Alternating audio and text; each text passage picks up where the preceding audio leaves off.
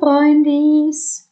Schön, dass ihr wieder mit dabei seid. Es war jetzt ja auch eine Weile her, aber genau, jetzt ist die nächste Folge für euch da. Ich freue mich. 15.11.2018 Medellin, Kolumbien.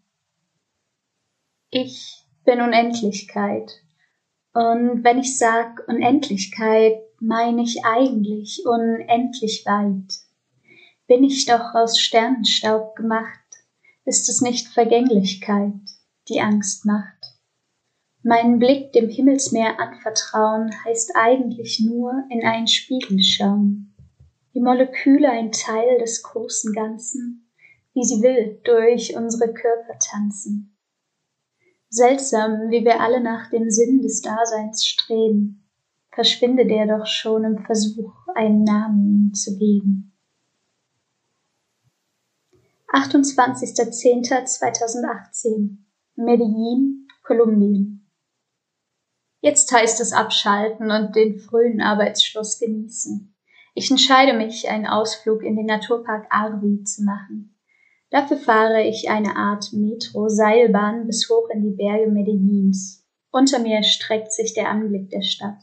Das vorherrschende Rot der Ziegelsteinhäuser tauscht sich gegen graubraun. Ich erblicke nur noch die Wellblechdächer. Das Leben unter mir entzieht sich. Wie ein Vogel schaue ich hinab, aus der Distanz. Doch war das jemals anders? Als weiße Europäerin werde ich niemals wirklich verstehen, was es bedeutet, in dieser Stadt ein- und auszugehen. Aus dem Grau der Dächer kristallisieren sich plötzlich Farbkleckse, ein Tiger brüllt mich an, verbirgt sich den Menschen in den Straßen. Ein Dachgemälde, scheinbar nur für mich gemalt. Was will es mir sagen?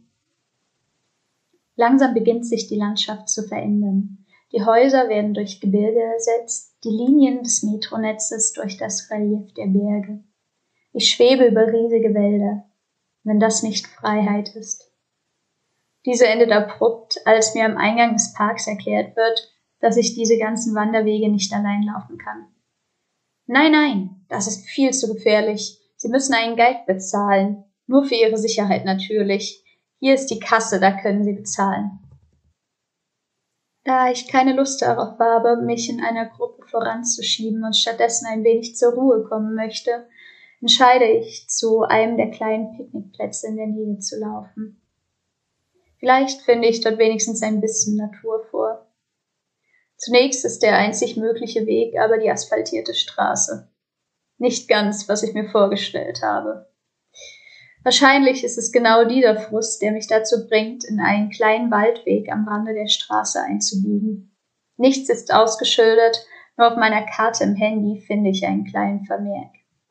Dies ist einer der Momente, in dem ich mir nicht ganz sicher bin, ob es eine riesige Dummheit ist, allein durch die Gegend zu laufen oder doch eigentlich etwas ganz Normales?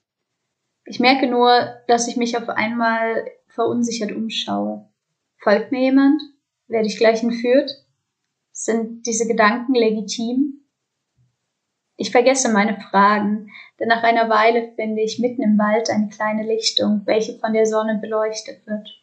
Ich suche mir ein Fleckchen Erde und schreibe umgeben von verschiedenen Nadelbäumen in mein Tagebuch. Ab und zu muss ich mich vor Insekten verteidigen. Als ich meinen Eintrag beendet habe, mache ich ein wenig Musik an und tanze einfach. Man könnte es auch chaotisches Rumhüpfen nennen. Mir ist egal, wie ich aussehe. Ich fühle mich frei. Ich kann mir vorstellen, wie gerade Massen an Dopamin ausgeschüttet werden. Irgendwann wandere ich weiter, halte wieder an, um zu lesen, verweile, klettere auf die Steine nahe eines Wasserfalls. Ohne je bei dem eigentlich nie wirklich vorhandenen Ziel angekommen zu sein, kehre ich um. Zufrieden. Ich höre mir einige meiner Philosophie-Podcasts an. Ich verliebe mich unglaublich in einen Gedanken Wittgensteins. Er schreibt, worüber man nicht sprechen kann, sollte man schweigen. Dabei meint er nicht nur, dass man nicht über Sachen reden sollte, von denen man keine Ahnung hat, sondern dass es Dinge gibt, über die man nicht sprechen kann. Dem frühen Wittgenstein zufolge kann die Sprache lediglich Gegenstände und Tatsachen abbilden. Alles darüber hinaus liegt nicht in ihrem Bereich. Häufig wird seine Position als logisch-positivistische dargestellt, doch dabei geraten seine zutiefst religiösen Überzeugungen aus dem Blick. Auch wenn er nie streng gläubig war, beschäftigte er sich viel mit Fragen, die über das alltägliche Leben hinausgingen. In seinem frühen Hauptwerk schreibt er, ist nicht dies der Grund, warum Menschen, denen der Sinn des Lebens nach langen Zweifeln klar wurde, warum diese dann nicht sagen konnten, worin dieser Sinn bestand? Aus dem Tractatus Logico Philosophicus 6521. So zeigt sich deutlich die Überzeugung Wittgensteins, dass man den Sinn des Lebens finden kann. Doch Worte werden nicht dabei behilflich sein, eine Antwort auf die Frage zu finden, die wir uns alle stellen. Vielleicht kann man sie fühlen. Dieser Ansatz ist so neu für mich, dass ich zunächst total geflasht bin. Lange habe ich versucht, mich mit Casper-Zitaten als Antwort zufrieden zu geben. Der Sinn des Lebens ist Leben. Das war's. Alternativ führte ich glücklich sein oder Menschenrechtsarbeit als Antwortmöglichkeiten ein. Aber irgendwie hat sich das immer ein bisschen leer angefühlt. Außerdem bin ich überrascht, wie die Gedanken Wittgensteins auch bei Alan Watts auftauchen. Rationaler Sprachphilosoph und mein spiritueller Lehrmeister. Trotz der Gegensätze passen sie an manchen Punkten zusammen. Watts spricht davon, dass Gott nicht in Worte gefasst werden kann weder beschrieben noch symbolisiert, die Sprache versagt. Und wir ebenso, weil wir uns dessen nicht bewusst werden. 4.11.2018 Medellin, Kolumbien. Mein Tagesziel heute ist ein Besuch beim Planetarium. Es erinnert mich an meine Kindheit. Ganz spezifisch kommt mir zum Beispiel der Ausflug zur Himmelsscheibe von Nebra in den Sinn, den ich vor Jahren mit meinen Eltern gemacht habe. Als Kind war ich begeistert von Astronomie. Nach einigen Einheiten im Physikunterricht schaue ich viel zu abgeklärt auf das ganze Thema, obwohl mir bewusst ist, wie wenig ich letztendlich weiß. Mir fehlt das Mysterium. Schade eigentlich. Der Besuch des Planetariums beginnt mit einer Filmvorführung. Ich sitze unter einer riesigen Kuppel, der Raum ist komplett dunkel. Plötzlich wird ein Sternenhimmel in die gesamte Kuppel projiziert. Am liebsten hätte ich mich tief in den Lichterstrudel hineingelebt. Das wurde allerdings durch eine schreiende Schulklasse verhindert. So viel zum Thema melancholische Gedanken an die Kinderzeit. Ich versuche mir einzureden, dass ich ihre Begeisterung bewundere. Eigentlich ist es doch genau dieses Staunen, das ich mir erhalten möchte. Der abgespielte Film heißt Somos Estrellas. Wir sind Sterne. Er erklärt, dass sterbende Sterne, die als Supernova explodieren, für das Entstehen eines Großteils der Elemente verantwortlich sind, aus denen unser Körper gemacht ist. Dazu zählen unter anderem Sauerstoff, Kohlenstoff und Wasserstoff. Diese Entstehung ist ein Prozess mehrerer Milliarden Jahre und beinhaltet die Lebensspannen vieler Sterne. Wir Menschen bestehen also tatsächlich aus Sternenstaub. Irgendwie ist das ein friedvoller Gedanke für mich. Aus Sternen sind wir geboren und wenn man stirbt, werden wir vielleicht wieder zu einem Stern? Klingt das so schlecht? Ich bin mir zwar nicht so sicher, ob der Stern-zu-Mensch-Vorgang auch andersherum funktioniert, aber gerade möchte ich mir diese Illusion nicht nehmen. Die anschließende Ausstellung ist für ein Kindermuseum ziemlich anspruchsvoll. Ich bin ein wenig schockiert, wie viel vom Physikunterricht mir schon wieder entfallen ist.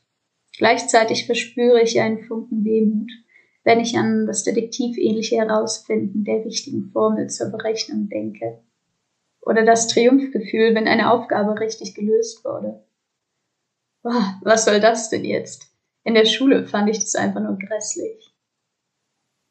Nach dem Tag schmeiße ich mich ins Bett im Acht-Personen-Schlafsaal Kopfhörer rein und einfach mal raus aus der Welt. Ich schaue eine wunderbare Stulze. Das Einzige, was mir hängen bleibt, ist die Szene, in der das verliebte Pärchen schmachtend auf dem Balkon steht. Sie schauen in den Sternenhimmel und der Mann sagt verträumt. Wusstest du, dass wir alle aus Sternen gemacht sind? Schon verrückt, dass mir an einem Tag zweimal exakt der gleiche Gedanke über den Weg läuft. 12.11.2018 Medellin, Kolumbien Endlich sind die Tage des 15. Alterbosch Festivals gekommen. Das ist ein riesiges, kostenloses Musikfestival im Herzen Medellins. Eines der vielen Projekte der Stadt, um Kunst und Kultur zu fördern.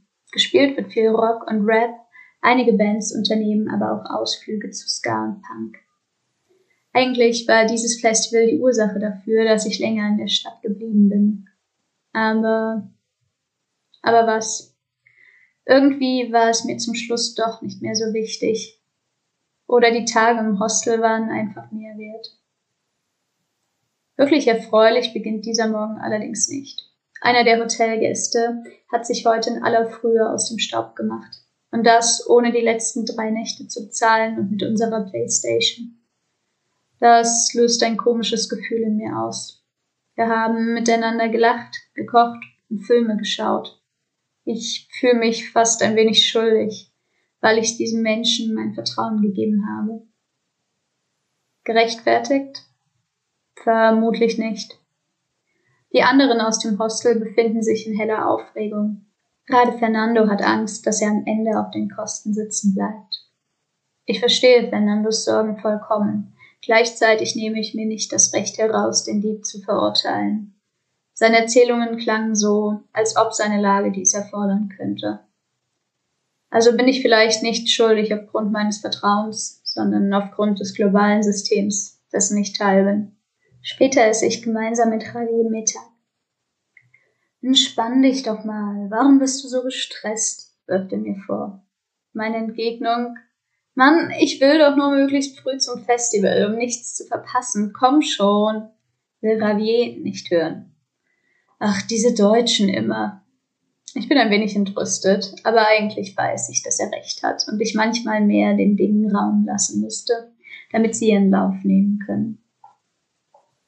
Schlussendlich gehen wir gemeinsam mit der Französin Amelie zum Festival. Unsere Gemüter sind dann endlich entspannt und wir sind guter Dinge. Am Eingang zum Festivalgelände gibt es eine Schlange für Männer und eine für Frauen. Die Männermasse ist unglaublich. Das Geschlechterungleichgewicht ist offensichtlich. Liegt es daran, dass bei vielen noch das Bild vorherrscht, die Frau muss zu Hause bleiben? Oder wäre das in Deutschland letztendlich auch nicht anders, weil männlich sozialisierte Personen häufiger Rock, Punk und Rap hören? Nach ewigem Warten sind wir dann drin und begeben uns auch zur Bühne. Noch sind nicht wirklich viele Leute da. Komisch. Es ist ein kostenloses Festival. Wo sind die Menschen? Gerade laufen verschiedene Rap-Battles mit Künstlern aus Medellin. Ja, Künstler. Andere sind eindeutig unterrepräsentiert. Die Texte erscheinen mir noch politischer als in Deutschland. Doch wen überrascht das schon, wenn es darum geht, wie Menschen in den Vierteln von Medellin regelmäßig umgebracht werden und in die Fänge der Bandenchefs geraten. Ich löse mich ein wenig von meinen Leuten und flaniere entlang der Verkaufsstände.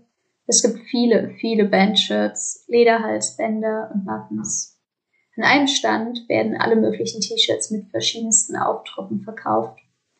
Ich wühle mich also durch das Angebot an der Kleiderstange, als ich plötzlich innehalte. Ein weißes Oberteil lächelt mich an, über die Brust ein fetter roter Stern gedruckt. Darunter steht in Schwarz We are all made of stardust. Ein wenig benommen kaufe ich es sofort. Mir ist klar, dass diese Message ein wenig kitschig ist und wahrscheinlich haben sie viele schon gehört. Aber sie ist mir innerhalb weniger Tage dreimal explizit begegnet. Ein seltsamer Zufall? Die zentrale Aussage beruht ja auf wissenschaftlichen Erkenntnissen, doch für mich sind besonders die spirituellen Dimensionen relevant. Immerhin zeigt sich unsere tiefe Verbundenheit mit der Welt und den Strukturen, die sie ausmachen. Ich treffe Ravi wieder und wir bewegen uns zur anderen Bühne. Wir haben gerade mehr Lust auf Rockmusik. Der Pogo dort ist anders, als ich ihn kenne. Die Teilnehmenden schlagen mit Fäusten um sich oder treten in verschiedene Richtungen. Als kleine Frau mit allen Fäusten auf Gesichtshöhe macht das wenig Spaß. Zusätzlich fehlt der Alkohol aufgrund eines Verbotes auf dem Gelände. Hervé und ich haben uns sogar aus Versehen alkoholfreies Bier gekauft. Sünde. Vermutlich ist es letztlich aber besser. Wie wäre die Umgebung, wenn alle im Moschpit betrunken gewesen wären? In dem Bogenmenschenkreis treffe ich Sarah, eine Kolumbianerin, die ich vor ein paar Tagen im Museum kennengelernt habe. Sie lädt mich ein, mit ihr und ihrer Truppe weiter zu feiern. Ihre FreundInnen wirken sympathisch, aber so richtig gelingt mir der Anschluss nicht. Es liegt wohl genauso an ihnen wie an mir. Sarahs Rucksack wird in der Menge geklaut. Verzweifelt sucht sie danach. Mir wird bewusst, wie unglaublich überheblich von mir es ist, mich darüber zu freuen, dass es mir relativ egal wäre, sollte mein Rucksack weggenommen werden. Ich habe mir immer selbst attestiert, nicht materialistisch zu sein, wenig gebunden an die Dinge und frei von Obsessionen mit Gegenständen. Doch gerade wird mir klar, dass ich mich nur nicht sorge, weil ich weiß, dass ich alles ohne Probleme ersetzen kann. Zwar hänge ich mein Herz nicht an meine blaue Lieblingsjacke mit den bunten Streifen. Aber ich hänge mein Herz daran, überhaupt eine Jacke zu haben. Ist das nicht letztendlich auch eine Form von Materialismus? Für Sarah ist der Verlust ihrer Kamera richtig schlimm, denn sie hat lang dafür gespart. Verständlich. Vielleicht ist es Zeit, ehrlicher zu mir selbst zu sein und zu hinterfragen, wie losgelöst ich wirklich von materiellen Dingen bin und in welchem Rahmen mir Geld nur die Illusion verleiht. Für den Rest des Tages verdrängt Sarah dann dieses Ereignis und genießt mit mir die Zeit.